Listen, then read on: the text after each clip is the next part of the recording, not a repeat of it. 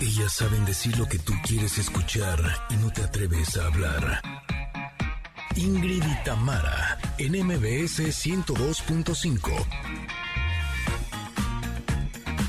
Familia, Connectors, ¿cómo están? Buenos días. Espero que hayan amanecido súper, súper bien. eh, que hayan pasado muy buena noche. Eh, se me cerró mi archivo.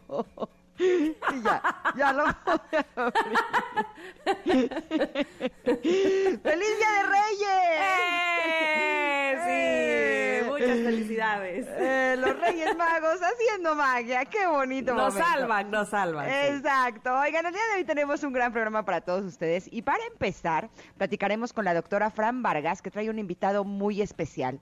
Es de los doctores que más sabe de COVID en México, el doctor Francisco Moreno, así es que desde ya nos pueden ir enviando todas las preguntas que tengan al respecto.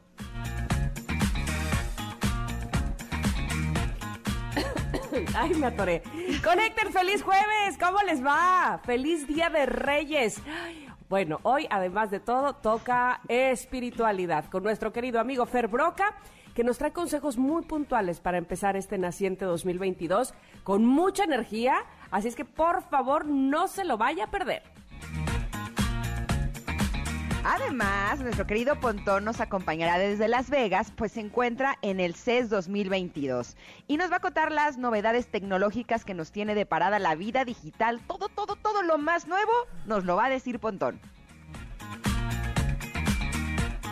Oigan, es jueves, es jueves de covers. A mí me encanta porque ustedes proponen unos covers buenísimos. Así es que si tienen alguno ahí guardado, háganoslo saber, háganoslo llegar a través de nuestro Twitter, arroba Ingrid Tamara MBS. ¿Saben qué? Tenemos rosca de reyes para ustedes, para papacharlos, para agasajarlos. Hay carta del comentario. Bueno, bueno, bueno, tenemos de todo. Así es que iniciemos ya. Somos Ingrid y Tamara en MBS. Bienvenidos. Ingrid y Tamara, en MBS 102.5. Este cover se me hace que lo recomendó Pontón. Take on Me. Estábamos acostumbrados a escucharla en voz de Ajá y esto que escuchamos es Real Big Fish, rockeros. Así empezamos este día. ¿Cómo están, Connectors? Espero que hayan amanecido súper, súper bien. Como ya les decíamos, tenemos un gran programa para todos ustedes. Un poquito de todo. Será un programa variadito como nos gusta. Y por eso saludamos con mucho gusto a toda la gente linda que nos está acompañando a través del 102.5 aquí en la Ciudad de México. Espero que ya les hayan llegado los Reyes Magos a todos los niños del mundo, eh, a todos los niños de Córdoba, también a través de FM Globo 102.1. Saludamos con mucho gusto también a Comitán, que están en Exa 95.7, también a Mazatlán a través de Exa 89.7 y por supuesto que también nos encanta saludar a Tapachula, que nos están sintonizando en Exa 91.5. Y a todos los que en este momento es un poquito más tarde porque están en las plataformas digitales escuchándonos en el podcast, también los abrazamos con mucho, mucho cariño. ¿Ya llegaron los reyes a tu casa, Tam? Ya llegaron los reyes a mi casa. Este, bueno, bueno, bueno, pero ¿Qué te parece que la- trajeron? parece que la que tiene seis años soy yo, bajé tan emocionada. Este, a mí rosca de reyes, muchas gracias. Con eso me doy por bien servida, honestamente me encanta. Pero pues ver la cara de mis hijas, este, tan emocionadas y ¡ay! gritando y, ¡ay! y poniéndose los patines y ya, me, eso me O sea, hace les trajeron patines. A una de ellas sí, este, Ajá. justo a la que a la que no tenía. Este, y la otra muñeca, una muñeca que había pedido, entonces están muy contentas, están juegue y juegue allá abajo y no tuvieron clases, les dieron el día, así es que pues me hace recordar, sobre todo me hace tener mucha, mucha nostalgia. Para mí el Día de Reyes era eh, mágico, toda mi infancia lo viví este, pues con, con mucha con, con mucha sorpresa o con mucha esperanza de que siempre llegaran los Reyes Magos. Deja tú que con lo que yo les había pedido, que llegaran, eso me, me ponía muy, muy emocionada. Yo el otro día decía en mi Instagram, eh, pues acá en mi casa, en Veracruz, no llegaba Santa Claus, no se acostumbraba a que llegara Santa Claus por estos lares del país, ahora ya veo que llega. ¿El niño Dios tampoco? No, no, no, no. Entonces, para nosotros el 6 de enero era el día, ¿me, me explico? O sea, era el acontecimiento de no Claro. dormir una noche antes, de estar emocionadísimos, este, sí, entonces, bueno, me trae muy, muy, muy, muy buenos recuerdos y, y bueno, pues, este, evidentemente ahora ver, eh, ver esa emoción en los ojos de mis hijas, pues me, me emociona de la misma manera. ¿A ti qué te trajeron los reyes? No me trajeron nada. Y eso que les hice una lista larga con puros O, O, O, así. Y le dije, Ricky Martin, O, Chayanne, O, así. Y no me trajo nada. Ay, ¿qué les pasa? Oigan, es que te pusiste muy exigente, se me hace. te pusiste muy exigente. Eh, pero a Luciano le trajo unos tenis que quería y unos multitacos. Y a Paolo le trajo una playera y un balón de eh, fútbol americano. Ahora resulta que le gusta Tam, se está uniendo me a tu... encanta mi a team. tu- Oye, y este, ahí luego me dices a qué equipo le va. El verde, este... Green Bay. Es que hay. Green Bay. Green sí, sí, sí. Green Bay, ese, Muy bien, muy bien, muy bien, porque Aaron Rodgers es un gran, gran este coreback que ahora está un poco desaliñado. Antes me parecía que era de los más guapos, ahora quién sabe qué le pasó. Este, pero es bueno, en equipo, el equipo es bastante bueno, así es que muy bien, muy bien, me encanta. Eh, pues eso le trajo, así es que eh, mis chiquitines estarán muy felices con los regalos de Reyes, pero... A ti te eh, traían, me dijiste que sí, ¿verdad? Que tú ponías el o esto, o el otro. Siempre he puesto el o, o, o, o, o, o, o, o, o, de este año de ninguno de los dos me trajo. Pero eh, mis hijos, eh, Paolo sí estaba claro qué es lo que quería, y Luciano, desde que es chiquititito, es muy chistoso porque tanto para Santa como para los Reyes, desde que, ¿qué le vas a pedir? Pues no sé, lo que quieran. O sea, todos los años es lo mismo. Entonces, eh, Santa y los Reyes tienen que improvisar y siempre le traen una sorpresa. Eso, eso, buenísimo, me encanta. A, a- lo- a mí me gusta cuando, cuando lo- el Santa o los Reyes se ponen muy creativos. Está enseñándonos Janine cómo a su sobrina le llega un regalo este, detrás de una capa de Cruella de Vil porque su sobrina es fan de Cruella de Vil. Me encanta cuando se ponen así de creativos los Reyes Magos. Padrísimo. Exacto, pero bueno, ustedes espero que también en casa hayan recibido a los Reyes Magos, que les haya traído eh, todo lo que pidieron. Me encanta porque también eh, hay mensajes en las redes que son así súper inspiracionales sobre los Reyes Magos. A mí la verdad me encanta la idea de saber que existe esta ilusión en México, ¿no? Y que se valora el trabajo que estos Reyes Magos están haciendo, ya Sí. que eh, estoy convencida de que nunca eh, ha sido como más importante eh, todo este asunto que le estamos pidiendo a los Reyes Magos, que tiene más que ver, que, o sea, que más que con objetos, tiene que ver con las cosas que pedimos para el mundo, ¿no? Lo que queremos eh, que suceda con nuestras familias, mucha salud, mucho amor, eh, abrir nuestro corazón, eh, mayor empatía, ¿no? Y, y toda esta ilusión que tienen los niños de recibir sus juguetes, pues evidentemente los adultos tenemos también la ilusión de que este mundo eh, se vuelva un mundo pues más en paz, más tranquilo, con más amor y, y con más alegría, ¿no? Ujú, totalmente Ay, me puse Y muy por eso- profunda. sí, no, y es que tiene que ver con la pregunta del día precisamente, eh, que ya está posteada en nuestro Twitter. Si fueras un rey o reina maga, ¿qué mensaje le darías a los niños y niñas que tienes en casa? Y entonces ya el público Connector está contestando. Eh, Eric dice, el mensaje que sigan siendo niños. Y yo solo pedí que mi familia esté junta siempre.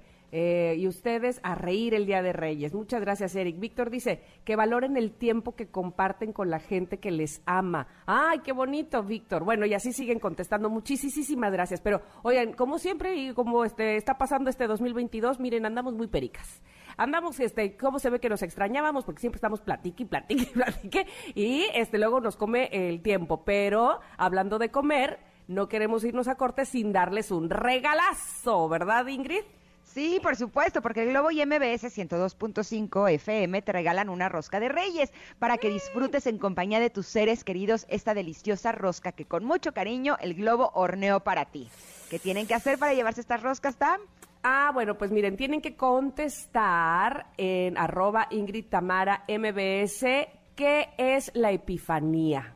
Ay, nos pusimos así, ya no, ya no está así de cualquier cosa, ¿eh? Pues escríbanos, por favor, qué es la epifanía, por favor, que los tres primeros que así lo hagan, en arroba Ingrid Tamara MBS, se llevarán esta rosca deliciosa que el globo, el globo horneó para ustedes. ñam, ñam, ñam, ñam, ñam. Arroba Ingrid Tamara MBS, ahí estamos recibiendo sus respuestas. Ahora sí, es momento de irnos a un corte, regresar, por supuesto, que tenemos comentarot y está bonito, bonito, bonito, y seguir con el contenido aquí en Ingrid y Tamara en el 102.5. Volvemos. Es momento de una pausa. Ingrid y Tamara, en MBS 102.5. Ingrid y Tamara en MBS 102.5. Continuamos.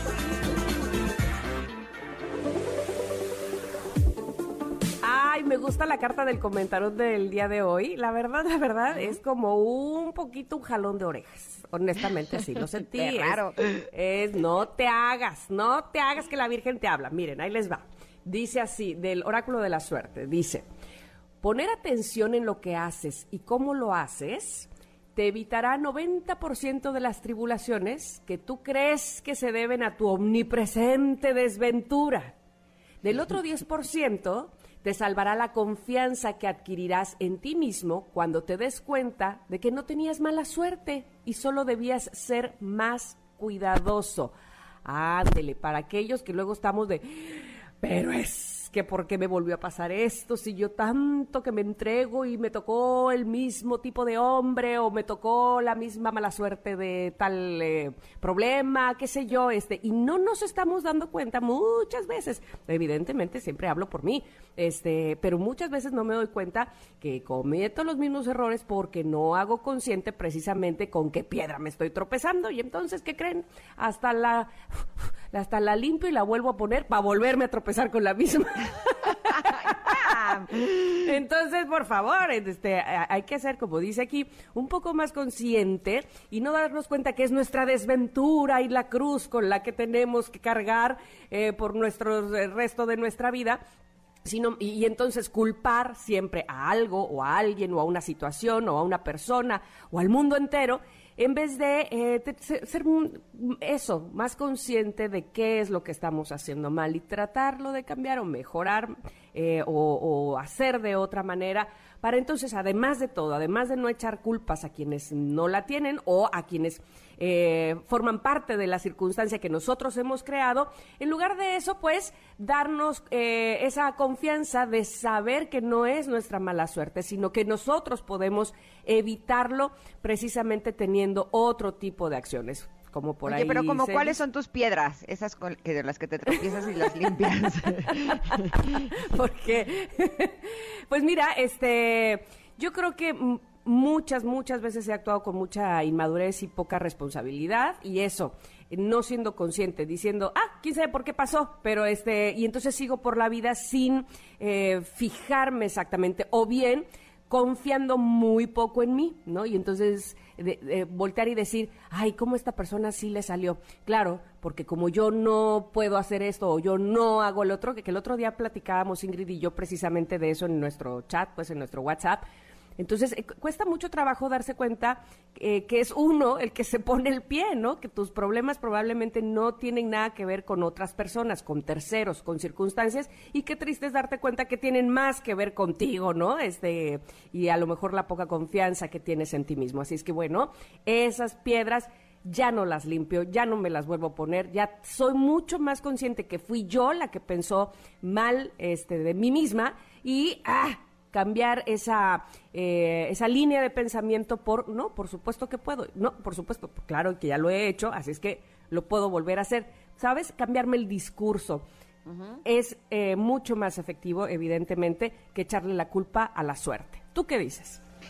Pues mira, eh, yo creo que muchas veces cuando pensamos en las consecuencias de nuestros actos, eh, lo que pensamos es en los actos que eh, no hicimos bien, ¿no? Eh, cuando cometimos un error o cuando no vimos las señales eh, de alguien y demás. Y a veces, eh, no sé si les pasa, pero a mí me pasa que tengo la sensación que algunos errores del pasado es como si uno continuara pagando, ¿no? Y es como, llevo años enteros pagando por un error de hace muchísimos años, como por qué sigue sucediendo eso.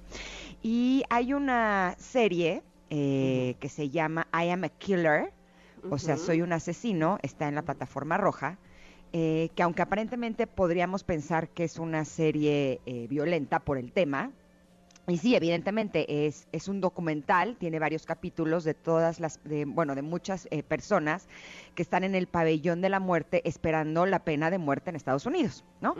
Eh, pero debo decir que es una serie que a mí en lo personal me ha gustado mucho. Eh, hay, ustedes saben que yo intento no ver contenidos que tienen que ver con violencia como tal, ¿no?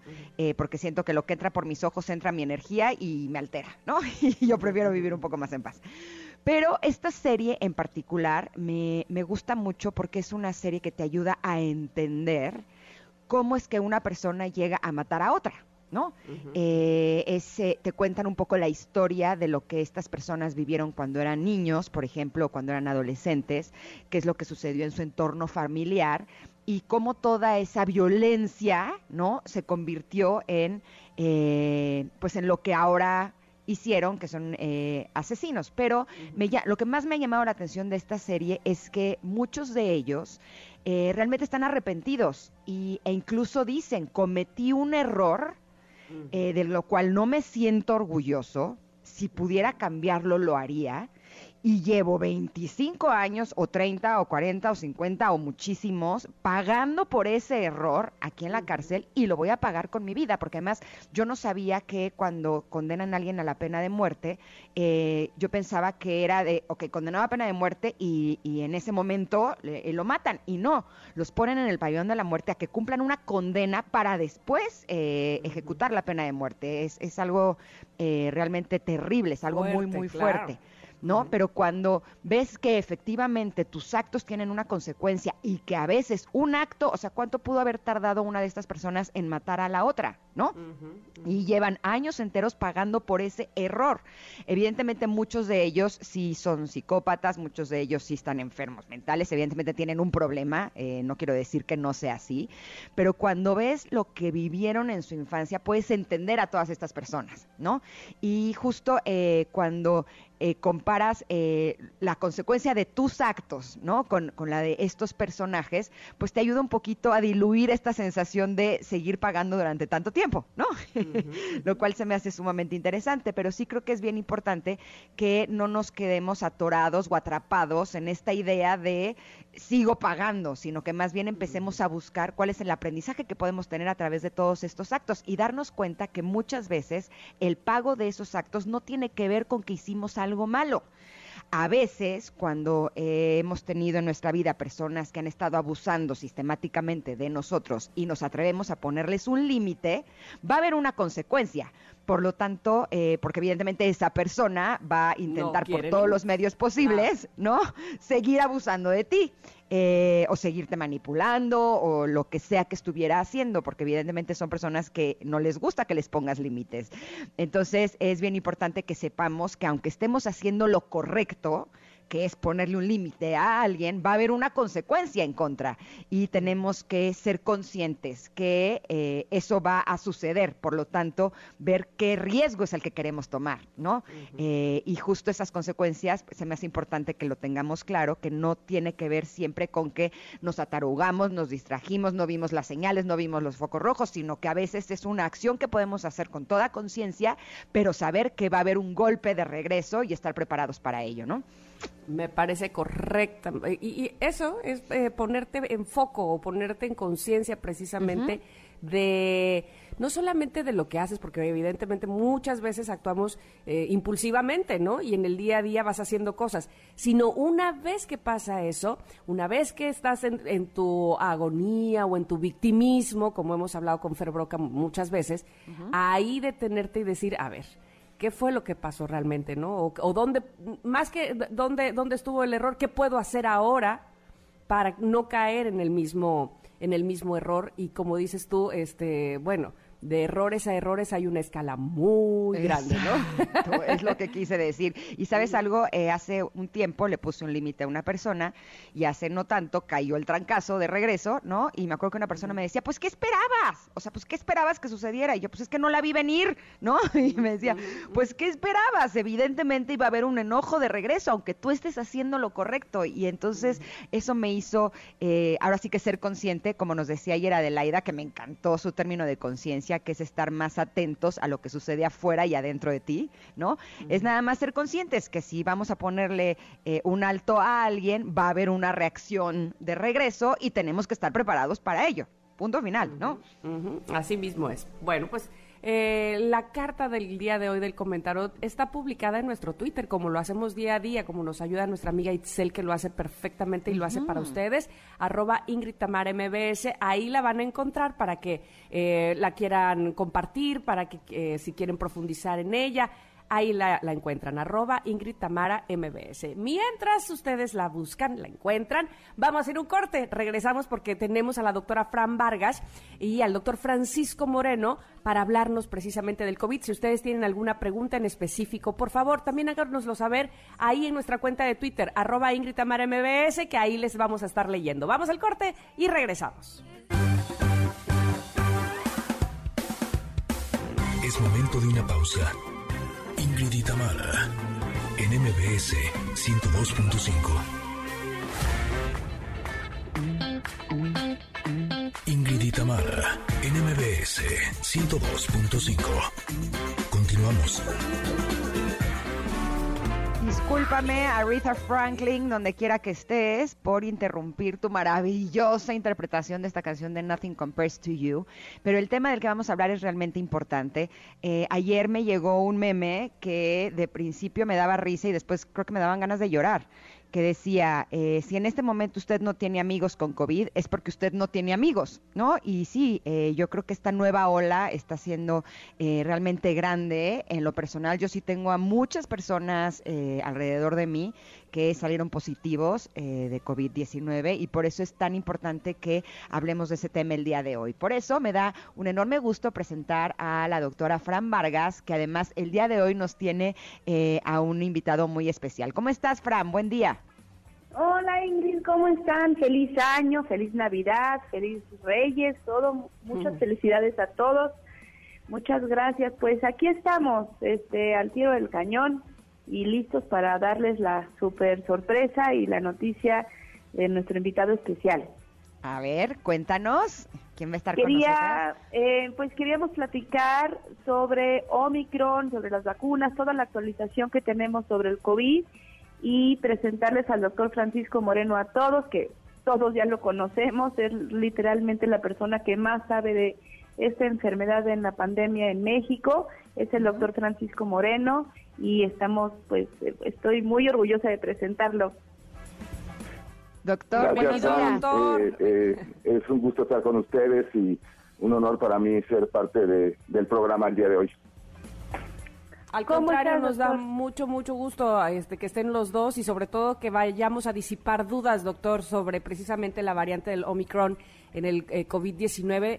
Primero que nada, preguntarle, eh, me parece a mí, eh, cómo, cómo lo está recibiendo nuestro país, es decir, cómo está realmente la ola. Es muy grande la, la, cantidad de contagios que están llegando a México.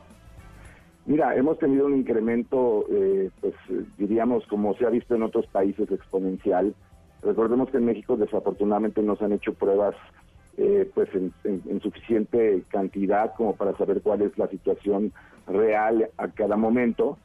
Pero pues eh, ayer tuvimos ya 20 mil nuevos casos, que es una cifra que no se veía desde agosto y venimos de tener eh, hace una semana alrededor de 3.000 casos al día. Entonces es un incremento muy, muy grande. Es muy probable que en los próximos días pudiéramos superar los 30.000 casos, que es el, el, el, récord que tenemos.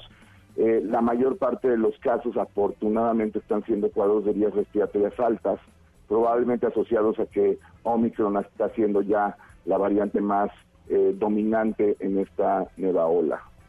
Doctor, ¿qué sucedió? ¿Nos descuidamos, nos confiamos o más bien es que Omicron es más contagioso? Eh, mira, yo, yo creo que eh, la población ha tratado de hacer su parte en una forma adecuada.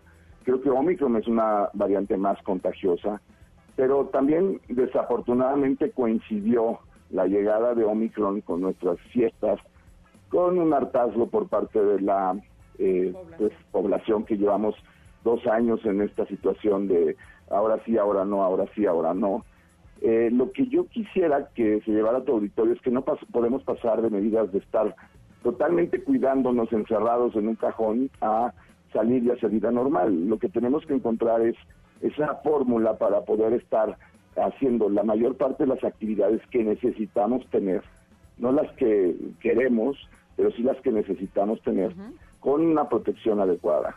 Y, y creo también, y hay que decirlo, que por parte de la autoridad pues se minimizó la llegada de Omicron, hubo eventos masivos en el Zócalo, fiestas, cosas que pues realmente veníamos avisando de que esto estaba pasando ya en otras partes del mundo y, y pues eh, otra vez se minimiza eh, eh, el problema y pues eso al ciudadano común que quiere oír que sí puede salir, si la autoridad le dice estamos haciendo una fiesta aquí en el Zócalo, pues le suena que sí puede salir, ¿no? Doctor, antes de pasar a, hablar de tratamientos y demás, me, gustaría que platicáramos, bueno, para mí me, parece que eh, vivir en la incertidumbre de cuántas variantes más vienen, desde si pensábamos que esto ya iba a terminar, de este parece que en Francia hablan de otra más. Eh, se puede saber, se puede tener certidumbre o certeza más bien de eh, si, si el COVID tendrá más ramificaciones o más variantes.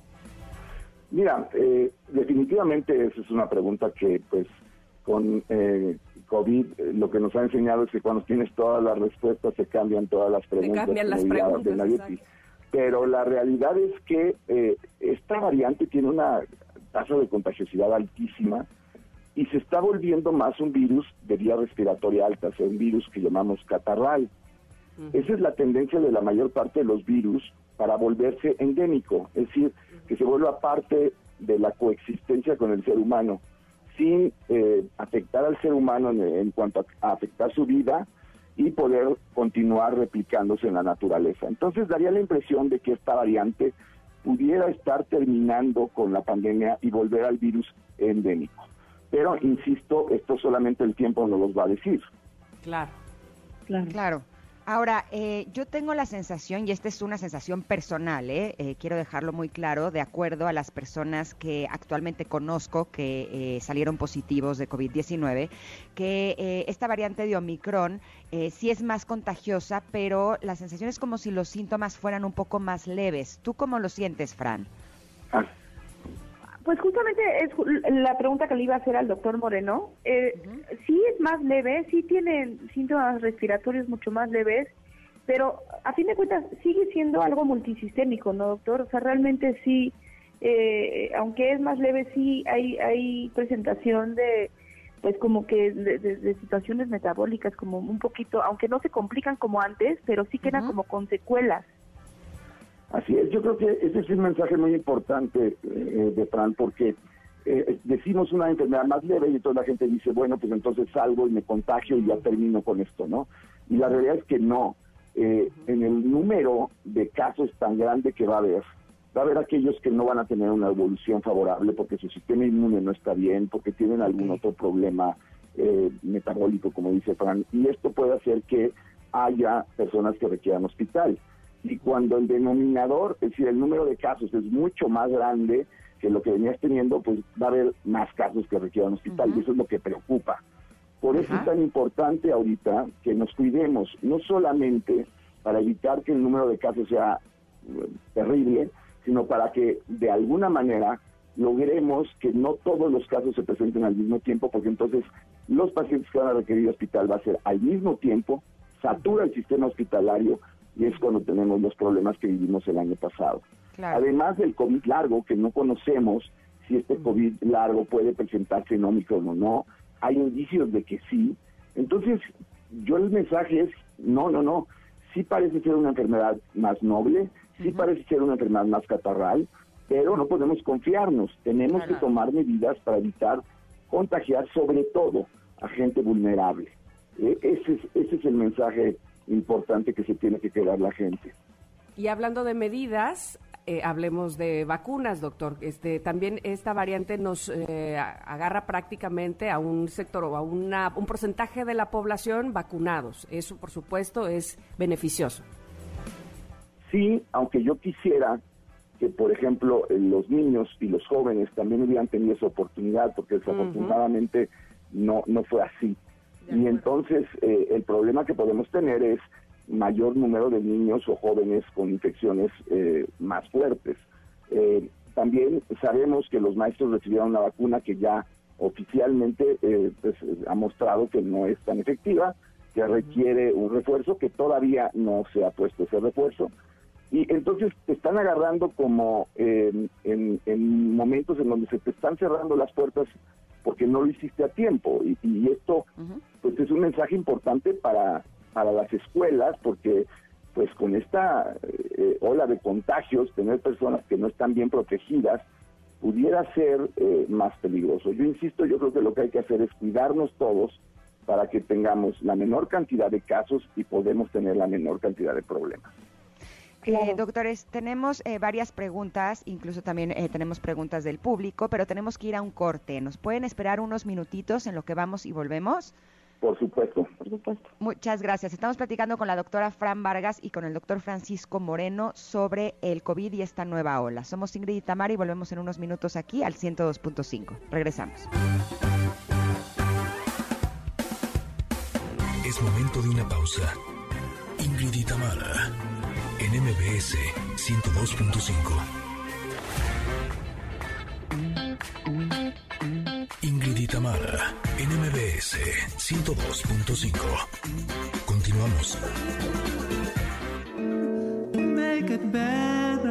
Bueno, y en la voz del brasileño Caetano Veloso estamos escuchando esta versión de A Youth, por cierto, que hoy es jueves de covers. Si ustedes quieren eh, compartirnos alguno, hágalo a través de nuestras redes sociales, arroba Ingrid Tamara MBS. Y tenemos desde el bloque pasado la fortuna de contar con la doctora Fran Vargas y el doctor eh, Francisco Moreno, hablándonos del COVID-19 y la nueva ola, sobre todo hablando de la variante Omicron. Y ha llegado eh, algunas eh, preguntas del público, doctores, así es que más o menos me parece que esta la, ya han hablado de, la respuesta en el bloque pasado, sin embargo, la voy a compartir. Dice Melly Naish. Hola, las personas vacunadas de COVID-19 que se enferman por primera vez tienen las mismas secuelas posterior a la enfermedad o en algo ayuda la vacuna a no tener las mismas secuelas. Gracias y feliz día. La vacuna ayuda a evitar secuelas. Eh, la vacuna eh, ha demostrado que ayuda a disminuir que te infectes. La mayor ventaja que tiene es que evita que llegues al hospital y que eh, puedas fallecer por COVID, pero también disminuye hay diferentes estudios, pero hasta en un 43% las posibilidades de que desarrolle secuelas. Así es que por eso es tan importante estar vacunado. Eh, doctor, de inicio, eh, la información que teníamos en México y en el mundo era que de la mayoría de las vacunas había que aplicarse dos dosis. Actualmente se habla también de un boost, que es como una tercera dosis. ¿Eso es realmente indispensable? Eh, mira, yo, yo el sentir que tenemos eh, muchos de los que vemos pacientes con COVID es que realmente el esquema eh, original debería haber contemplado una tercera dosis, no nos debe de sorprender. Hay vacunas como papiloma humano, como la de la hepatitis B, que son tres dosis, una al mes otra y a los seis meses otra. Da la impresión eh, que con COVID sucede lo, algo similar, ¿por qué? Porque al, al pasar del tiempo disminuye tu sistema inmune, empiezan a disminuir estos anticuerpos llamados a neutralizantes, que no solamente tienen una relación en cuanto a que disminuyan en el tiempo, sino que a la hora de disminuir también se ha visto más eh, presencia de infecciones nuevas. Entonces, eh, pues el mensaje final es que probablemente el esquema debió haber contemplado tres dosis, ahorita se habla como booster, sí, póntelo, pero sí debes de tener tres dosis para estar bien protegido. Pareciera que dos años después eh, ya somos unas chuchas cuereras y nos las sabemos. Sin embargo, eh, han cambiado las cosas con respecto a eh, los cuidados que debemos de tener en algunos, en algunos puntos en específico. Este asunto de los tapetes sanitizantes y el gel, ¿qué es exactamente lo que debemos hacer ahora que ya han pasado dos años de estar en pandemia, doctor? Pues mira, es un virus totalmente respiratorio. Es un virus que se transmite por estar en contacto con una persona enferma, que a lo mejor no sabe que se enferma porque está sintomática o presintomática. Entonces lo que tienes que hacer es usar el cubrebocas, mantener una distancia, evitar aforos, mantener una buena ventilación. Sé que es invierno y en algunos lugares del país hace mucho frío, pero ahorita es mejor tener una buena bufanda, una buena chamarra y mantener esa ventana abierta para que circule el aire. Olvídense de sanitizar el súper, de sanitizar la recámara, la casa, de, los tapetes sanitizantes realmente no sirven en lo absoluto. Hay que enfocarnos en el problema de la transmisión respiratoria. Sí, el aseo de manos es importante, eh, porque se puede transmitir, porque tú te toques tu cara y le des la mano a alguien y lo contagies, pero realmente las superficies inertes no lo transmiten. Así es que hay que ahorrar en ese tipo de situaciones y, ocuparnos en lo que sí que es el uso de un buen cubrebocas y evitar ir a lugares en donde vaya a haber muchas personas.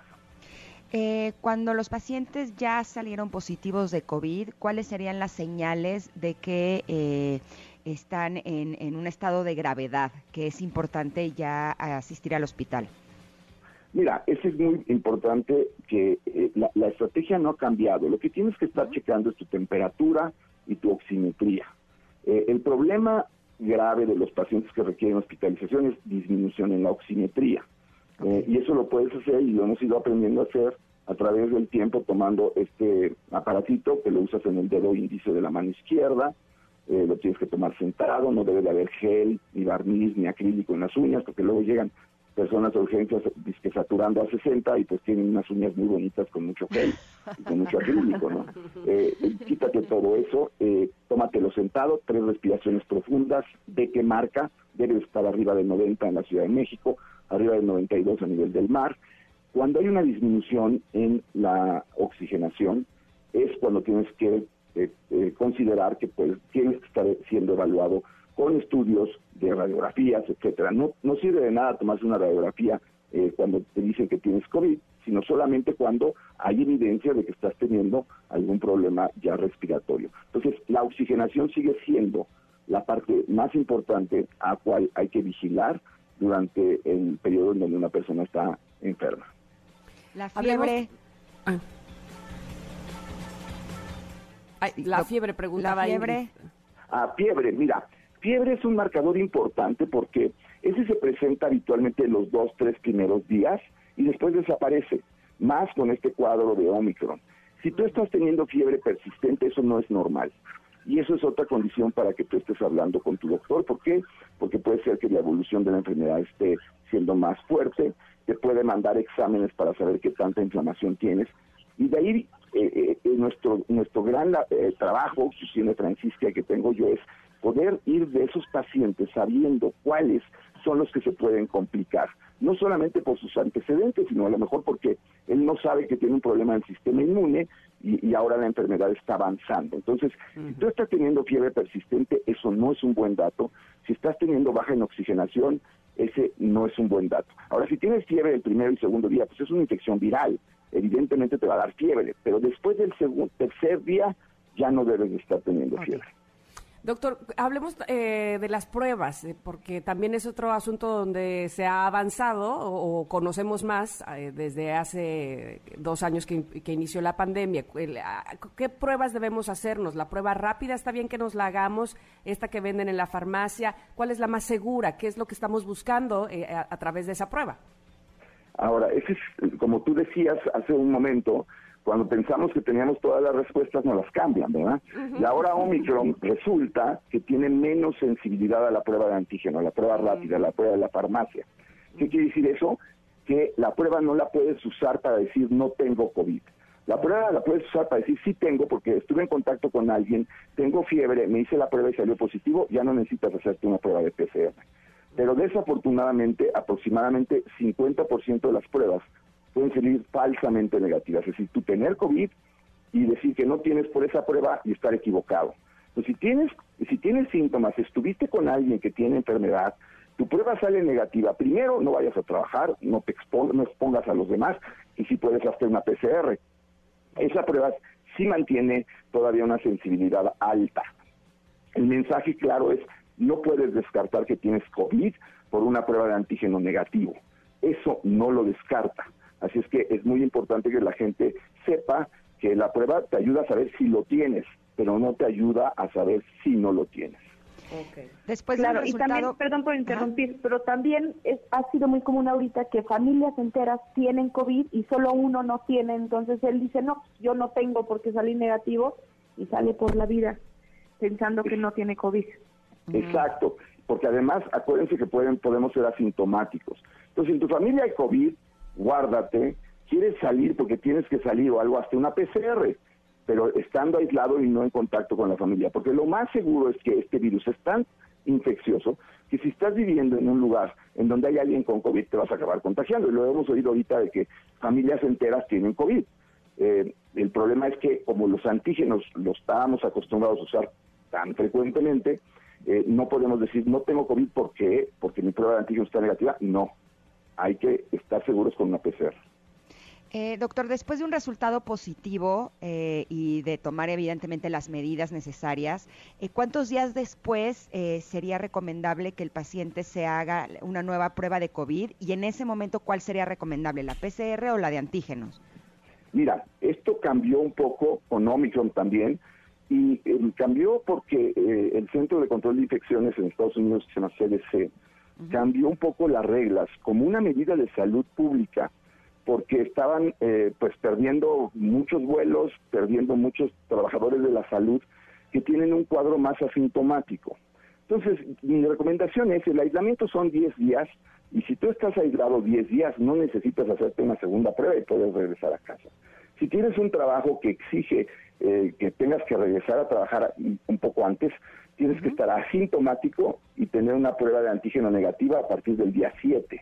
Entonces regresas, pero tienes que usar eh, doble protección para no, no, no contagiar. Yo lo que más le recomiendo a mis pacientes y, en, las preguntas que hacen es quédense 10 días aislados y ahí sí nos aseguramos de que ya no vas a ser ninguna amenaza para nadie.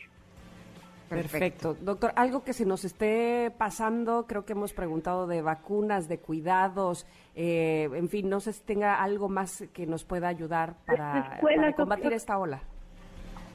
Eh, pues mira, la, otra es, mucha gente habla para preguntar eh, de, tratamiento. Ahorita el tratamiento está siendo sintomático. Tienes una gripa, entonces este, puedes tomar paracetamol, puedes tomar ibuprofeno, puedes tomar alguna descongestionante nasal, pero realmente no necesitas tomar antibiótico. Hay gente que me habla y me dice, oye, es que tengo COVID y tengo infección en la garganta. No, bueno, la infección en la garganta es por el COVID. No tienes dos cosas, no necesitas antibiótico. No sobreusemos medicamentos que no son necesarios olvídense de los corticosteroides a menos de que lo recete un doctor porque ya la oxigenación está bajando. Entonces hay que ser muy cuidadosos de no automedicarse. Eh, la vecina siempre sabe más que el doctor, entonces no le hagan caso a la vecina porque no es cierto. Eh, manténganse realmente informados de, que pues la cuestión aquí es tomar algo para sentirte bien, quedarte en casa, ver una buena serie, oírlas a ustedes, eh, estar este, pues tranquilos en casa y la enfermedad va a pasar. Eh, doctor, por último, ¿cuáles podrían ser las secuelas después de padecer COVID y se puede hacer algo al respecto para que los pacientes se recuperen más rápidamente? Así es, y esto pues lo vamos aprendiendo conforme ha ido pasando el tiempo, el llamado COVID largo, eh, en donde muchos pacientes tienen algunos síntomas, algunos de tipo eh, neuropsicológico, pueden tener trastornos de atención, alteraciones en la memoria, dolores de cabeza, falta de olfato, falta de gusto, eh, otros son eh, cardiovasculares porque presentan algunos disautonomía en donde la frecuencia cardíaca se acelera o se les baja súbitamente la presión. muchos de ellos se mejoran con el tiempo, con ejercicio, con tomar más líquido, pero si tienes algún síntoma después de que hayan pasado dos semanas de COVID, vale la pena que hables con tu médico y hay ya clínicas que se están desarrollando para tratar estos pacientes post-COVID. Estamos aprendiendo también de esto porque pues es algo relativamente nuevo pero eh, sí vale la pena que tengas contacto con alguien y no tomes este algún remedio que pudiera ser contraproducente. Eh, doctor, una última pregunta que nos están preguntando en redes sociales. ¿El dolor de cabeza eh, durante varios días podría, podría ser una señal de alarma? Eh, es más frecuente el dolor de cabeza con la variante Delta, pero hay gente que tiene presión baja, sobre todo mujeres jóvenes, habitualmente tienen presión baja y lo que tienen es que con la infección se les baja un poquito más la presión y tienen constantemente dolor de cabeza. Eh, esto habitualmente no es un mal dato, eh, pues hay que eh, tomar mucho líquido, hidratarse mucho y si el dolor de cabeza es fuera de lo normal o se está asociando a algún otro problema para mover o, alguna afección de alguno de los sentidos, pues entonces otra vez eh, chécalo con tu médico porque tienes que estar siendo evaluado. Perfecto. Doctor, a los dos les agradecemos infinitamente toda la información que nos dieron en este momento, eh, que nos hayan aclarado todas las dudas. ¿Dónde pueden localizarlos en caso de que surjan más?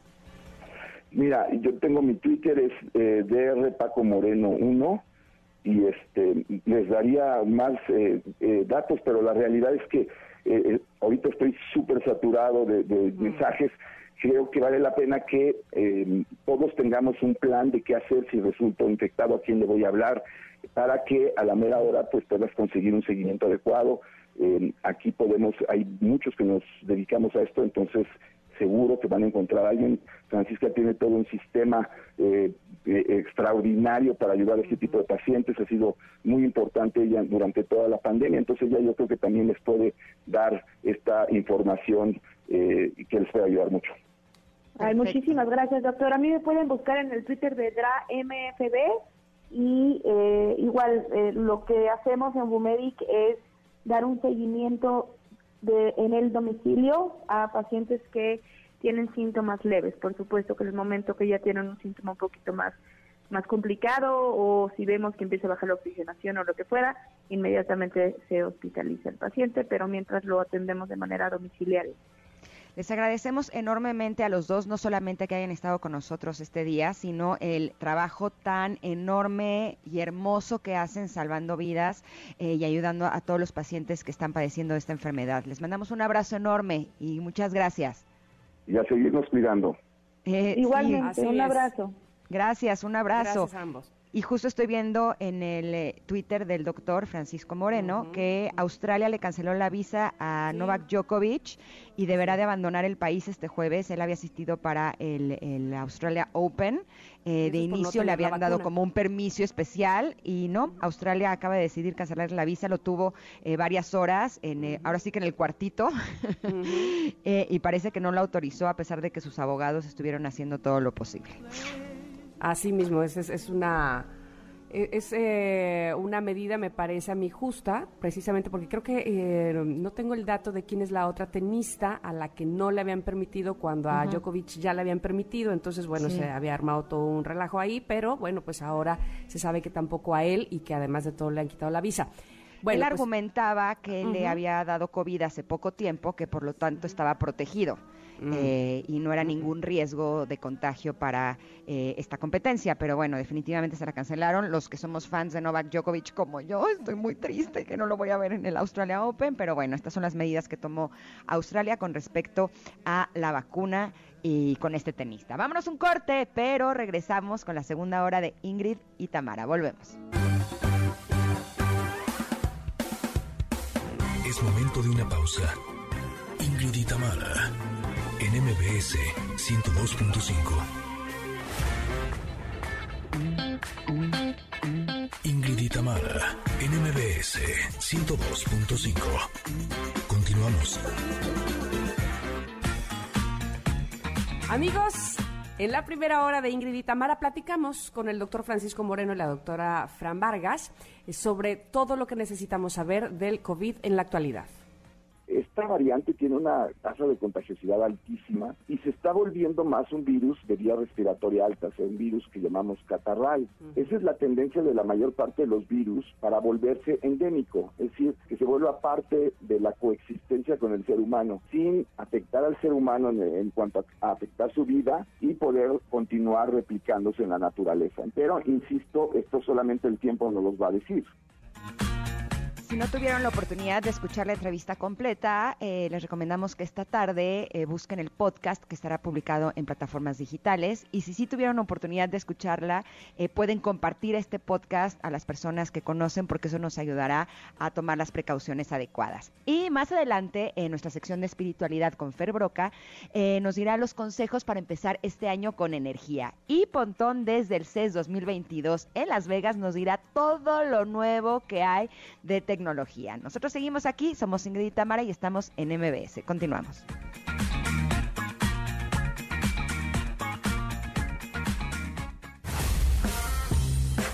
La efeméride del día.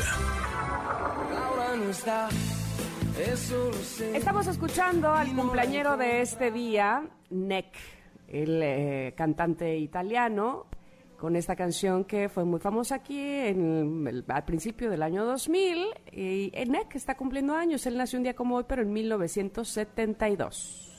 Estaba viendo eh, que Nick, eh, sí podríamos pensar que tiene esta canción de Laura no está, que es un One Hit Wonder, o sea que es su único éxito, eh, pero me metí de chismosa a Spotify y vi que eh, la canción de Laura no está tiene eh, más de 94 millones de reproducciones. Luego está Laura Nonche, eh, que es la misma, En italiano, y tiene más de 26 millones de reproducciones. Pero él, por estas dos canciones, o sea, por su One Hit Wonder de oyentes mensuales, tiene 1.914.371. ¿No es muchísimo? Me fui de espaldas, la verdad. O sea sí, que sí, no. eh, con tener un One Hit Wonder, uno ya la armó. Este, tiene, tiene otras dos ahí, estoy viendo que yo al menos sí recuerdo, la de Sí sé que te tengo a ti, ahí estaba, y luego Tu nombre tan grande, porque ah, me acuerdo que canta así, ¿no? Un poco como este Laura Pausini, y, este, y esas por lo menos fueron también canciones que estuvieron rolándose o rotándose en el radio, pero bueno, evidentemente leve. Laura no está, ajá, o fue sea, realmente la fuerte éxito. fue una, ¿no? Qué impactante que con un tema actualmente tenga tantos oyentes mensuales, ¿no? Así es, así es. Quiere decir que debe estar en Este, muchas listas de reproducción. Oye, pero además veo ahí mismo en, el, en Spotify la, la foto más reciente, me parece a mí. Qué cosa. Este, sí, cómo no, ¿Cómo, cómo le va, Nick? Este, Ay, lo hubiera- se lo hubiera puesto a la lista de los Reyes Magos, caray. No puse a a, lo que Nick. voy es que mi pregunta es, ¿sigue cantando en Italia? O sea, ¿sigue dedicándose a la música? Pues no sé, pero sus éxitos más grandes, o sea, donde tiene más oyentes es cantando en español, no en italiano. Mm, ok, ok, ok, ok. Eso está interesante, ¿no? Está interesante. Pero cuando Bueno. quieras venir a México, Nick, me avisas dónde vas a estar. y te vamos a aplaudir. Sí, sí. Oigan, eh, importante, las efemérides también del día de hoy, Día de los Reyes Magos, como ya hemos dicho, eh, hoy que es 6 de enero, este se celebra en varios países del mundo eh, el Día de los Reyes Magos para conmemorar a la adoración del Niño Jesús por parte de los tres Reyes Magos provenientes de Oriente. Pero hay otra efeméride importante, Ingrid. Sí, es Día de la Enfermera y del Enfermero. En 1931, el doctor José Castro Villagrana, entonces director del Hospital Juárez de México, estableció el 6 de enero como el Día de las Enfermeras y de los Enfermeros. Durante 87 años consecutivos, el país reconoce en este día la enorme labor realizada por el personal de enfermería en favor de la salud. Si bien la enfermería tiene a hombres y mujeres dentro de sus filas, esta disciplina continúa con una mayor participación de mujeres, las cuales representan el 85% del total de esta profesión. Y ahora, después de la pandemia, evidentemente esta es una profesión que tiene mucha mayor relevancia, por lo tanto les mandamos un abrazo enorme y un agradecimiento a todas las enfermeras y enfermeros en su día. Muchas y felicidades. Sí, muchas felicidades. Y también estamos muy alegres porque tenemos nuestra primera sección de espiritualidad con Fer Broca de este año. Ingrid y Tamara en espíritu y conciencia con Fer Broca. Ándale, Fer Broca, feliz año. ¿Cómo estás, querido amigo? ¿Cómo te fue en estas celebraciones para terminar el 2021? ¿Cómo lo pasaste? Muy contento, muy a gusto, en paz, tranquilito, con la gente cercana y agradecidísimo de todo lo lindo que nos dejó el año anterior y con las pilas puestas para empezar a sembrar y a cultivar este año nuevo que nos toca a todos. Estoy haciendo manitas y de dos manitas juntitas, de que me estoy preparando para los consejos que nos das para empezar este año, porque estoy seguro que, digo, segura que eh, nos va a ayudar a que tengamos energía, buena actitud y sobre todo que nos conectemos con una buena vibra para que las cosas eh, fluyan. ¿Qué nos vas a Así- recomendar este año, mi Fer? Pues primero como me encantaría hacer una pequeña reflexión de la gente, de pensar que el año nuevo no significa nuevas cosas a menos que nosotros Cambiemos desde adentro. O sea, de repente la gente piensa que el año nuevo, so- así por sí mismo, solito, sin que tú hagas nada, te va a bajar de peso, o te va a traer galán, o te va a dar un trabajo mejor remunerado. Y la realidad es, el año nuevo es una oportunidad de recrearnos. Pero a quienes nos toca hacer los movimientos para poder atraer, conseguir, liberar, sanar o manifestar lo que queremos es a nosotros. Y esto lo quiero decir porque yo sé que la gente que las escucha, que es muchísima gente linda, de pronto, de pronto tiene esta sensación de, híjole, como que ya empezó el año, pero yo no termino de arrancar, o como que ya empezó el año, pero mi energía todavía no está bien puesta en este año, sigo en la cena de Navidad y digiriendo el pavo y el bacalao, y eso nos impide poder realmente centrar nuestros esfuerzos para vivir lo que queremos vivir. Fer, pero además, eh, suponiendo que arrancamos con mucho ímpetu y con toda la decisión, me gustaría a mí que también nos dijeras cómo mantenernos así, que no vaya siendo ya 14 de marzo, ¿yo qué? ¿De qué me hablan? ¿Cuál, este, qué propósito? no, nada, ya se acabó el año otra vez. Entonces, sí, eh, eh, porque una cosa es importante, evidentemente, em, empezar, pero mantenerse a qué difícil pudiera ser, ¿no? Totalmente, y justo sobre eso es lo que les quiero platicar el día de hoy. el primer tip que tengo para ustedes, para toda la gente, es que tengas objetivos que sean pocos, pero muy poderosos en lugar de querer hacer 50 mil cambios, procura hacer cuatro o cinco que verdaderamente beneficien tu vida. Es como cuando la gente eh, quiere cambiar de casa y entonces necesita comprar una casa grandota y muebles y todo, y de pronto es sí, pero ¿qué te parece que primero haces un cambio saludable en tu propia casa, en la que ya tienes?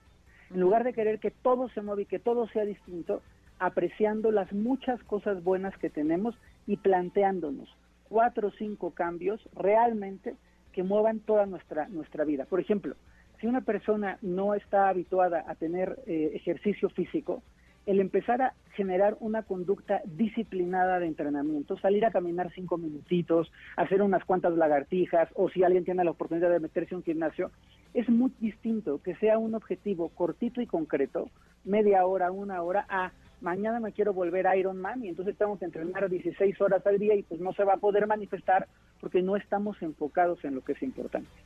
Claro, además, eso del, ejercicio es súper importante porque muchas veces decimos, es que me siento cansado, me siento cansada, o tengo flojera, o no tengo ganas de hacer ejercicio, pero cuando hacemos ejercicio, eso nos da energía y nos hace querer hacer más cosas. Realmente eh, uno podría pensar que si está cansado no debe de hacer ejercicio y es todo lo contrario, ¿no? Porque eso te va a ayudar a ponerte en un estado distinto. Fer, queremos seguir escuchándote y seguir eh, conociendo cuáles son estos consejos para empezar el año con energía, pero nos tenemos que ir a un corte. Vamos y regresamos contigo, ¿va? Seguro, aquí estoy. Somos Ingrid y Tamara y estamos platicando con Fer Broca. Regresamos. Ingrid y Tamara, NMBS 102.5. Continuamos. Café Tacuba, tienes toda mi admiración con este tema de ojalá que llueva café, pero estamos realmente interesados escuchando a nuestro querido Fer Broca que nos tiene los consejos para empezar el año con energía. Ya nos dijo que el primero es que tengamos objetivos. ¿Cuál es el segundo, Fer? El segundo es que podamos elegir qué relaciones personales queremos fortalecer. Todos tenemos gente que queremos mucho y a veces no estamos tan en contacto con esos amigos que nos sacan la sonrisa, o con esa tía que es una alegría en tu vida y que siempre te mantiene la energía vibrando alto. Y yo creo que un gran objetivo del año es poder enfocarnos en relaciones personales que queremos fortalecer y decir, quiero dedicarle tiempo, más tiempo a mis hijos o quiero dedicarle tiempo a mis amigos o quiero dedicarle tiempo a un mentor, quiero dedicarme tiempo a mí y entonces me, me voy a meter a una terapia, me voy a meter a un hobby.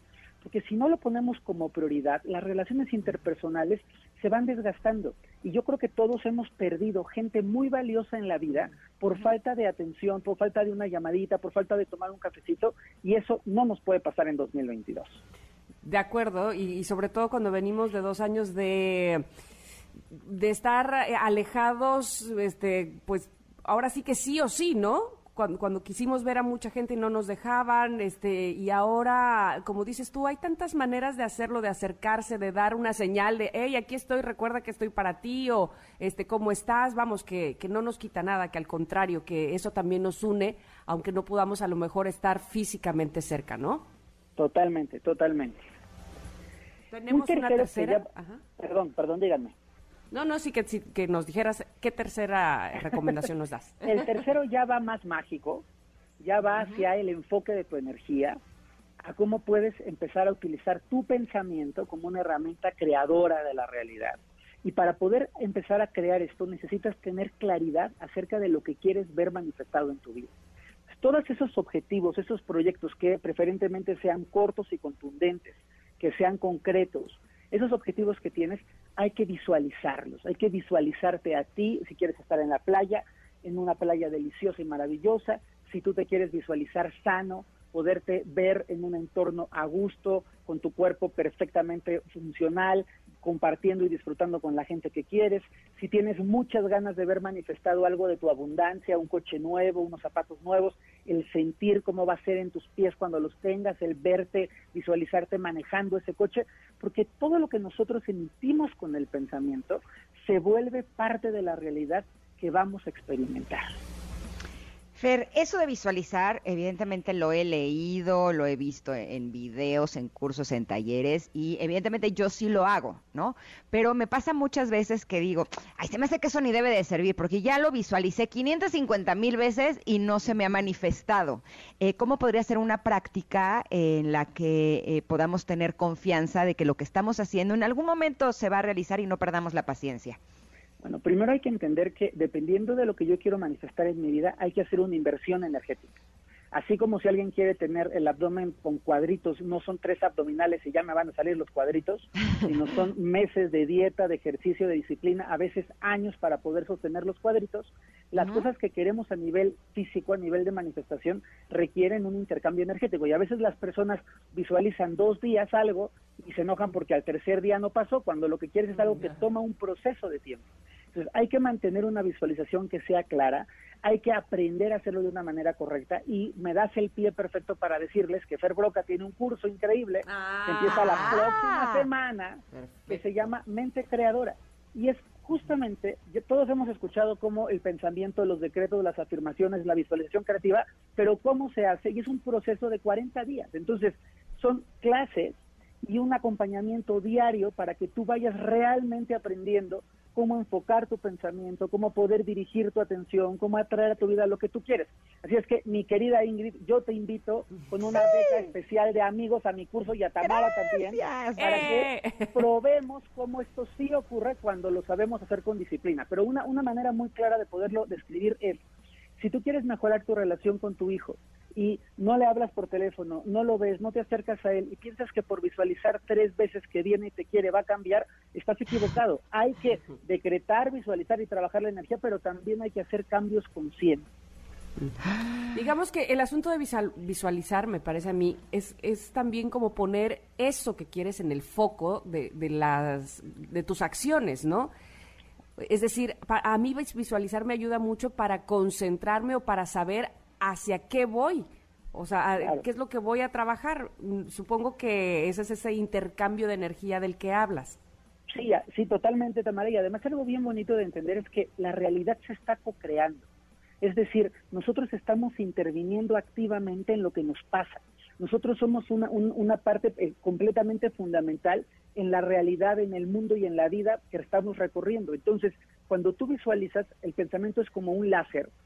Si tú eres capaz de enfocarte en un punto, tú empiezas a pulsar información, empiezas a pulsar deseo, y el universo sí escucha, y el universo escucha en muchos idiomas y de muchas formas, y comienza a decir, ah, tú estás enfocada en este punto, yo te voy a acompañar, te voy a ayudar, voy a conspirar para que tus deseos y tus sueños, siempre y cuando sean buenos y útiles para ti, se puedan acercar para que los puedas vivir.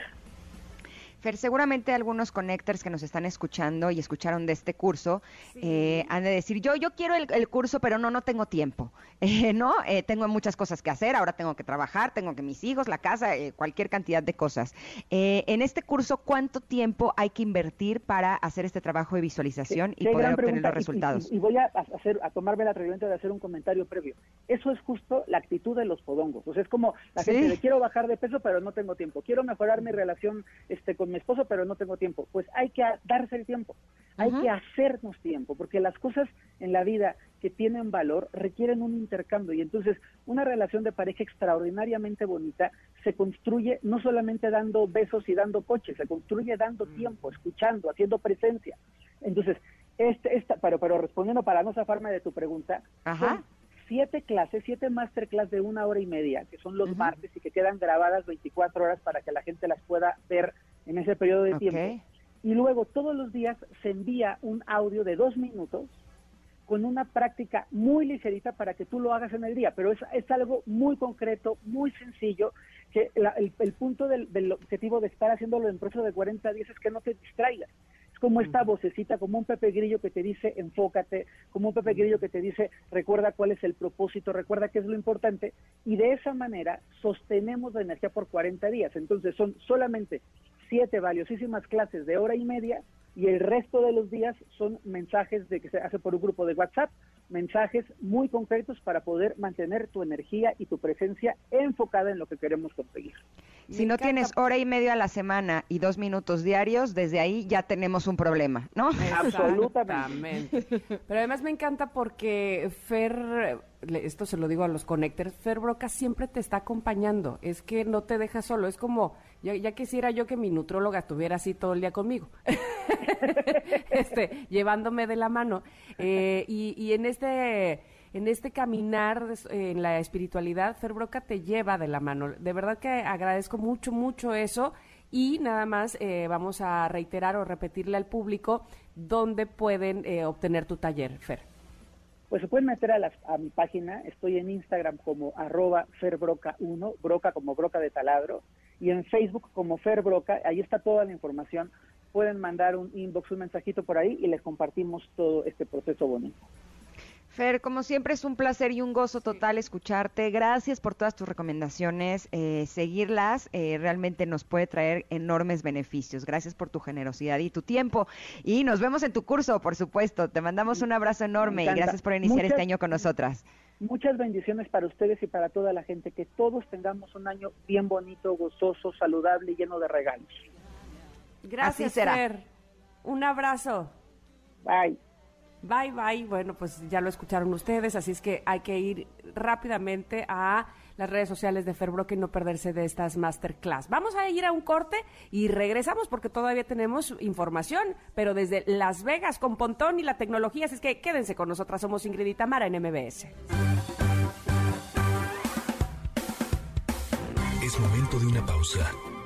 Ingrid y en MBS 102.5. Ingrid y Tamara, NMBS 102.5. Continuamos.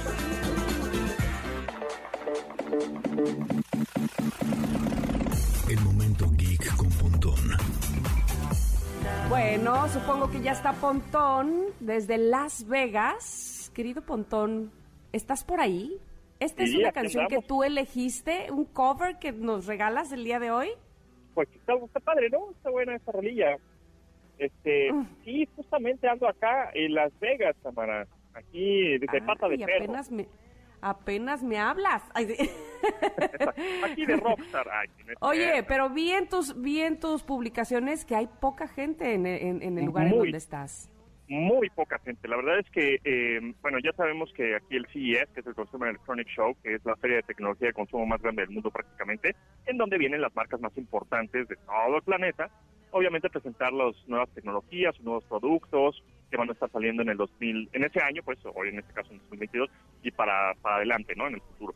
Pero pues evidentemente con esto de la variante, ¿verdad? Eh, para pues finales de año, o sea, las últimas dos semanas del año, pues empezaron a bajar muchas marcas, Microsoft, Google, eh, Twitter, muchas marcas importantes dijeron, no saben qué, yo no voy al CES. Híjole, pues ahí obviamente también muchos medios de comunicación, eh, tanto especializados en tecnología como los que son más generales, pues también cancelaron su participación al cubrir el evento. Entonces, eh, antes, en el 2020, que todavía también se llevó a cabo, que fue de los últimos viajes, digamos, antes del confinamiento, eh, eran, eran de 180 mil personas, ¿eh? aquí en Las Vegas, todo estaba hasta su Mauser, eh, los hoteles, restaurantes, eh, pues era una derrama económica de millones de dólares que también se han perdido. Entonces, pues muchos stands o booths de marcas que miden mil metros cuadrados, ¿eh? cada booth, ¿no? O cada stand de alguna marca. Pues Ajá. hubo marcas como, por ejemplo, LG, que es coreana, Ajá. que dijeron, ¿saben qué? Pues va a ser medio híbrido la cosa, entonces no vamos a llevar un stand, o sea, porque antes eh, este stand era como, vamos a ver el stand de esta marca, de esta firma, porque es increíble sus pantallas curvas y OLEDs y cuánta tecnología, y ahorita pues es un stand en el cual nada más hay códigos QR eh, pegados en unas como tipo columnas, y donde Ujú. van las personas, que son muy pocas por cierto, este, en general, a tomar un- una foto al QR code y a ver los productos que lanzan, ¿no? Entonces, así como los menús de los restaurantes. Entonces, la verdad es que sí, muy, muy poca gente. Yo calculo que yo creo que la asistencia fue nada más del 25% eh, con respecto a otros años, que estaba hasta el moco, ¿no? Y la verdad, eh, en parte, yo lo festejo un poco, no por las marcas pequeñas, porque son las que más sufren en el sentido de que, bueno, pues las, las startups, estas marcas en desarrollo, este, que traen innovaciones interesantes, pues no las cubren bien, ¿no? Los medios, ni las otras marcas grandotas se fijan en ellas. Entonces digo, bueno, por, por ellas, pues sí, la da mala pata. Pero por los medios de comunicación, en este caso, yo que ando reportando aquí, pues es, la verdad es que es una delicia. La verdad, es Claro. estar pasando por los stands y agarrar todos los productos que sí puedes, si no, nunca, nunca puedes agarrar los productos, como usted encima de ellos, ¿no? Y aquí, con la tranquilidad, y te puedes poner gel en las manos, agarras el telefonito, eh, te luego lo dejas, otra vez te pones gel, ¿no? O sea, todo da. Pero bueno, eh, in- con respecto a innovaciones, hay ¿Qué cosas interesantes. Eh, Ajá, se vienen mucho los teléfonos eh, flexibles, con pantalla flexible. Ajá. Este ya es una tendencia. También por otro lado, muchos coches eléctricos, autónomos, es decir, que se manejan solos. Por ahí hay un BMW que cambia de color el coche, así como los Hot Wheels de antes que ¿te acuerdas que los metías en agua caliente y en agua fría? Ajá. Ajá, para que Ah, cambiaran, claro. No, eh, eh, justo hablando de Reyes Magos, este, pues me, me acuerdo que eh, en un Reyes Magos de los eh, Ba- Baltasar me trajo unos unos de esos este, que cambiaron de color, pero ahora es la realidad, ¿no? Es un coche Oh, que tiene una tecnología que se llama e-ink o tinta electrónica y que cambia de blanco a negro. Se ve espectacular, ¿no? Pero Se ¿cómo se cambia? ¿Con un botón o, co- o sea, Con o cuando lo lavas? No, no, exacto, no, no, con un botón. Aquí no, aquí no, no le echas agua. Yo dije, qué es- padre cuando llueve. Sales Exacto. con otro coche. color arcoíris. Pero bueno, pues eso vamos a estar viendo ahí. Está interesante este tipo de tecnología. Oye, Eh, oye, también- espérate, antes de que te vayas a otro lado, eso del coche, o sea, es con un botón, pero ¿cuál es la tecnología? O sea, ¿es una pantalla por afuera o cómo es que Sí, cambia? eh, por ejemplo, tú, tú ubicas eh, estos lectores eh, digitales, estos dispositivos con los que lees eh, muchos libros, que tienen una como textura en la pantalla como si fuera papel. O sea, que no te cansa la vista porque la pantalla es muy opaca, es muy, este, eh, como, eh, no, no es nada brillante, pues, es Ajá. mate. Oye, a mí me tipo- cansa la pantalla. ¿Cuál es ese dispositivo El- que el tampoco Kindle. lo conocía? Por ejemplo, el Kindle de, de Amazon. Ah, eh, eh, con el que lees un chorro de, de, bueno, obviamente libros electrónicos este, o ebooks, este, no te cansa la vista, ¿no? Y entonces puedes leer y leer y leer y leer. De esa, ese mismo material o esa misma Ok. tecnología es la que utilizan al, a la carrocería de este auto. Entonces, Oh. por eso puede cambiar de blanco y negro, porque evidentemente la e-ink o la tinta electrónica, pues nada más es blanca o Ajá. negra, entonces monocromática Oye, nada más, yo- justamente por lo mismo, ¿no? Yo me voy a regresar a otro poquito más a Venga. cuando dijiste los celulares de pantalla flexible. ¿A qué, ¿A qué te refieres? ¿Cómo son esos? Ah, pues la- eh, no sé si justo el año pasado, bueno, ya llevan algunos años, pero el año pasado eh, se popularizó mucho, digamos, el Flip, ¿no? Que es este Samsung que es un, es como si fuera una eh, polvo de cosméticos, ¿no? que se dobla ajá, así, ¿no? ¿O se acuerdan de los Ajá. teléfonos que... Un polvo que- compacto. Ándale, ándale, como un polvo de, de- de maquillaje, así se dobla, pero cuando lo abres, tienes una pantalla completa. Entonces, este, Como una realmente lo que está doblando es la pantalla y entonces hemos visto ya muchas marcas que se están subiendo a esta tendencia y vamos a ver seguramente para el 2022 muchas personas eh, o usuarios que van a traer este tipo de teléfonos con pantalla flexible porque pues, tienen sonditas, son más de lifestyle, son más fashion, este, están cool, funcionan muy bien y es como si, ¿te acuerdas del StarTAC, no? De hace muchos años. Ajá, ajá, ajá. Bueno, pues imagínate que el StarTAC ves que tenía una pantallita en la parte superior y el teclado físico o Sí. mecánico, digamos, en la parte inferior. Bueno, imagínate que ahora todo es pantalla y se dobla la pantalla. Oye, pero dime una cosa, ¿no pesa mucho? No, o sea, nada. más que un celular. Nada, nada. Realmente es un celular tradicional, ¿no? En peso, características, etcétera. Sin embargo, tiene esa, esa función que es muy atractiva, que es la pantalla Ah, flexible. ya lo estoy viendo. Qué Sí, padre está. está bien- qué, qué bonito cool. diseño. Ajá. Ajá, Entonces ajá. vamos a ver este tipo de, de- de teléfonos cada vez más. Eh, Oye, ¿lo va a sacar lentes. también Apple o solo las otras sea, marcas? ya, ya lo vi en Samsung. Ajá, no, Apple, Apple todavía no dice nada con respecto a ese tipo de teléfonos flexibles, Este, o pantallas flexibles, perdón. Eh, y Apple también es, es importante decir que no está, o, bueno, nunca ha estado en un CES, ¿no? Ellos, esta marca siempre es como que se, Ah. se cuece aparte y hace sus presentaciones aparte y todo. En el Mm. CES es, este, es un evento más como de industria, no es como que puedas llegar y, ay, me compro este teléfono y me lo llevo, ¿no? Es más bien para hacer negocios, para, este, llegan los de las personas así tipo Liverpool, ¿no? Y entonces va con eh, Samsung. Le dice, ¿cuántas Mm. pantallas vamos a vender este, este año? Oh, sí, po, po, salud, ¿no? Es como un poco para informarnos precisamente, que es lo que estás haciendo tú ahora, sobre el- el- lo nuevo o lo innovador en tecnología, ¿no? O sea, tanto para es- empresas como exacto. para particulares. Ok, ya entiendo. entiendo. Correcto. Y entonces así te vas dando idea de las tendencias que vienen, ¿no? Decir, ah, mira, esta tecnología sí va a progresar. Ah, no, esta tecnología está muy chavita. Ah, esta tecnología es los primeros prototipos. Hacia allá vamos, vamos a... Y vas entendiendo Le apuesto muchas a cosas, ¿no? esto, a esto no me interesa. Ajá. Y te va abriendo Oye, la mente de decir, mira, no, yo pensaba que ya con la, la aplicación que aquí que tenía en mi, en mi teléfono ya le iba a hacer y pues dices, órale, ya están haciendo este, este tipo de desarrollos tecnológicos, este, este tipo de desarrollos de software, por ejemplo, muchos sensores ahora para el cuerpo, para entrar al metaverso y sentir lo que está dentro del metaverso. Entonces dices, bueno, esto es un prototipo, sí funcionará. Y es cuando empiezas a tener esta crítica de decir, eh, está interesante el invento, pero pues igual no progresa. Hay muchos que son así. Por ejemplo, aquí se dio, bueno, hubo un boom hace unos años de la, la- las televisiones ter- 3D, ¿no? Y entonces vas a tener tres, tercera dimensión en tu casa con estas televisiones y tus gafas, y, y pues no pegó, ¿no? No, no jaló, digamos. O las pantallas curvas también. Pues sí, algunas funcionaron como monitor para el home office, ¿no? Para el trabajo en casa, una pantalla curva, pero ya en tu casa tener una- un monitor curvo, una pantalla curva para ver la televisión, pues no funcionó. O sea, Yo eh, tengo una pantalla curva. este, este tipo de, de, de expos eh, te da esta idea de decir, "Mm, esto, es- Ujú. esto sí esto sí va en serio, esto como que no tanto, por ejemplo. También vamos a ver tendencias en lentes o gafas inteligentes, o sea, lentes inteligentes. ¿no? Aquí tenemos nuestro smartwatch, Sí, sí, sí, nuestro reloj inteligente, ya tenemos nuestros audífonos inalámbricos, ya tenemos nuestro smartphone en el bolsillo del pantalón. Ahora, ¿qué más vamos a aportar? ¿no? Aportar en nuestro ser, en nuestro cuerpo, de tecnología, los famosos wearables, ¿no? Tecnología Ujú. vestible. Pues la nueva categoría que se está eh, desarrollando es, son los lentes inteligentes o las gafas inteligentes. ¿Qué es esto? Bueno, desde que puedes grabar video, ¿no? Porque tiene unas cámaras integradas, hasta que puedes ver realidad aumentada a través de las gafas, o puedes, este, por ejemplo, ayer probé unas que conectas a tu teléfono celular por un cable y tú estás viendo, eh, digamos, video, tu serie, tu película en unas gafas pegadas a tus ojos, prácticamente, nada más que simula que como si estuvieras viendo una pantalla a cuatro metros de distancia de 140 pulgadas.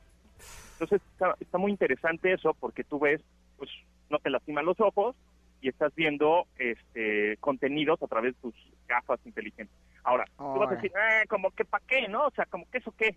Bueno, pues eh, nada más les recuerdo que así empezaron los smartwatches o los relojes inteligentes. Sí. Como que en un principio decías, ¿para qué sirve? Nada más me da la hora, se le acaba la pila, este, no me no me dice más que el- la hora y igual ni los pasos que cuente que, que doy, ¿no? Cuando camino.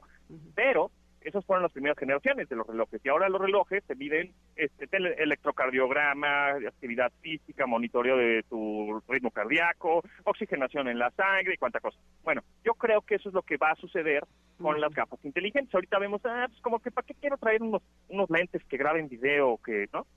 O que, o que me digan ah, información extra.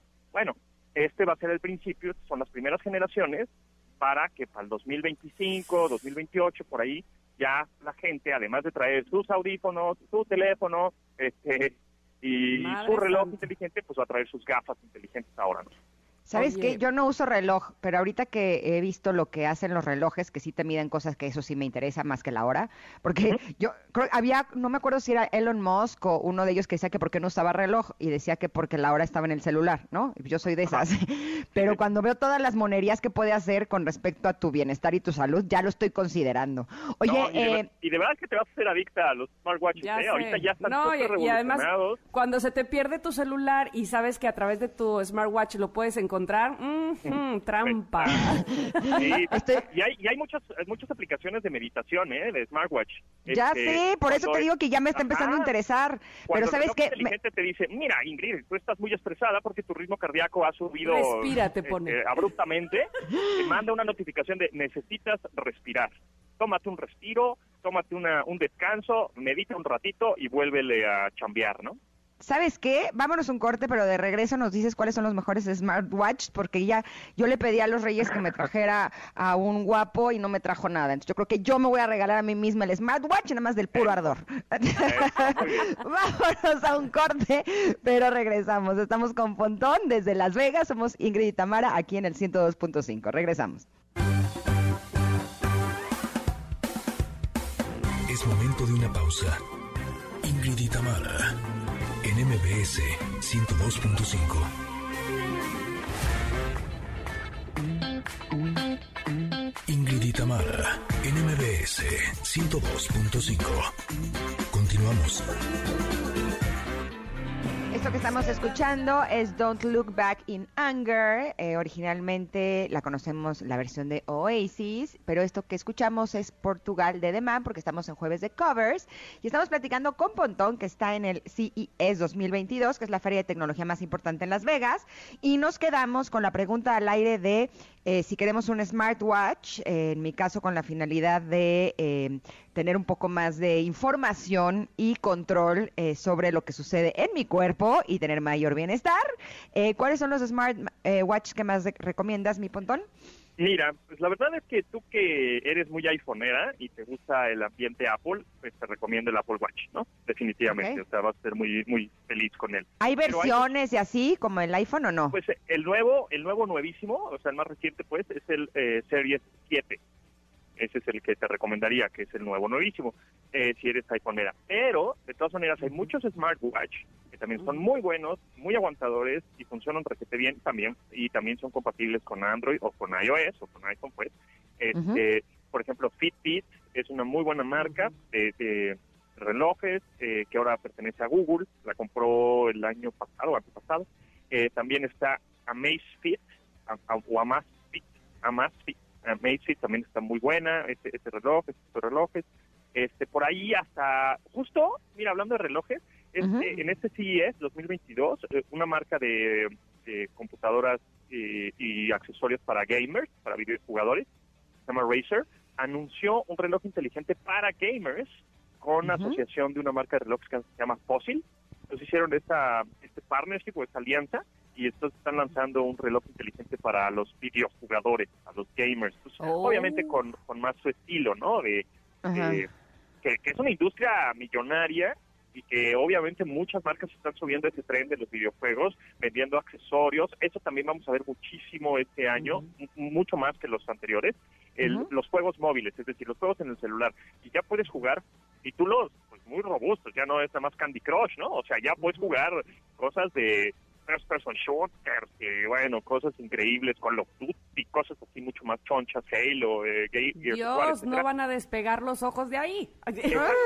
los videojuegos, digamos, de alguna manera portátiles, porque ya los traes este, en tu iPhone, en tu Android, eh, vamos vamos a ver una industria que va a crecer mucho con respecto a los accesorios, que son los controles eh, Bluetooth, que son hasta ventiladores, ¿no? Ventiladores para el teléfono. ¿A qué me refiero con esto? Que de pronto los teléfonos, si ustedes, por ejemplo, graban un video muy largo, ¿no? Y están grabando video en sus vacaciones, el teléfono se calienta, ¿no? Se va calentando el procesador, por supuesto. Entonces, para los gamers, también todo el poder que necesita el teléfono para estar eh, reproduciendo el videojuego en ese momento, pues necesita, se genera el calor ahí del procesador, te van a vender ventilador para el teléfono, una pila extra, audífonos especiales para los teléfonos y los gamers, etcétera. Entonces eso también lo vamos a ver muchísimo. Oye, mira, ahorita que estás diciendo eso, y en el bloque pasado que hablaba sobre, que, ya habíamos hablado hace unos meses sobre los eh, lentes o visores, eh, me haces recordar una nota que también leí justo a finales del año pasado, por ahí de octubre, eh, de, no estoy segura si son los chinos los que están haciendo precisamente eh, también estos lentes donde eh, sin necesidad de voltear hacia arriba pueden ver lo que está pasando frente a ellos. ¿Me vuelvo loca? Me vuelvo loca. O sea, para que no levanten la vista y, puedan seguir hacia, viendo hacia abajo, van a tener como una camarita que les enseñe por dónde van caminando. no, me vuelvo loca. O al revés, justo lo que probé ayer. O al revés, son, exacto. Ajá, son, son unos lentes que te pones que ya no tienes que, por ejemplo, tú vas caminando, ¿no? Este, en la calle, en la oficina, y tienes el cuello viendo hacia abajo porque estás este, chateando, ¿no? Estás whatsappeando con el cuello hacia abajo porque tienes el, tienes el teléfono entre las manos. Pero con estos lentes puedes estar viendo hacia enfrente sin mover el cuello hacia abajo Ah. y entonces ahí estás chateando, entonces estás viendo ya tu cuello y tu, y tu mirada está yendo naturalmente hacia el frente, pero estás viendo en los lentes justamente pues notificaciones, chats, este, películas, qué sé yo, lo- el contenido que quieras ver. Entonces eso justamente lo probé ayer. Entonces te digo que es como una parte mm, pues interesante porque son las primeras generaciones, primera, segunda generación que están lanzando estos lentes, pero que en un futuro vamos a estar viendo lentes mucho más, pues con mejor diseño, más bonitos, más ligeros, este, que se puedan graduar, por supuesto, para personas que tengan este, alguna eh, debilidad ahí visual, o sea, este, y puedas eh, ver este tipo de, de contenidos en tu, a través de tu teléfono, en tus lentes, sin estar bajando la mirada y que te estropee todo el cuello, ¿no? Oye, ¿y esos cuándo van a estar a la venta?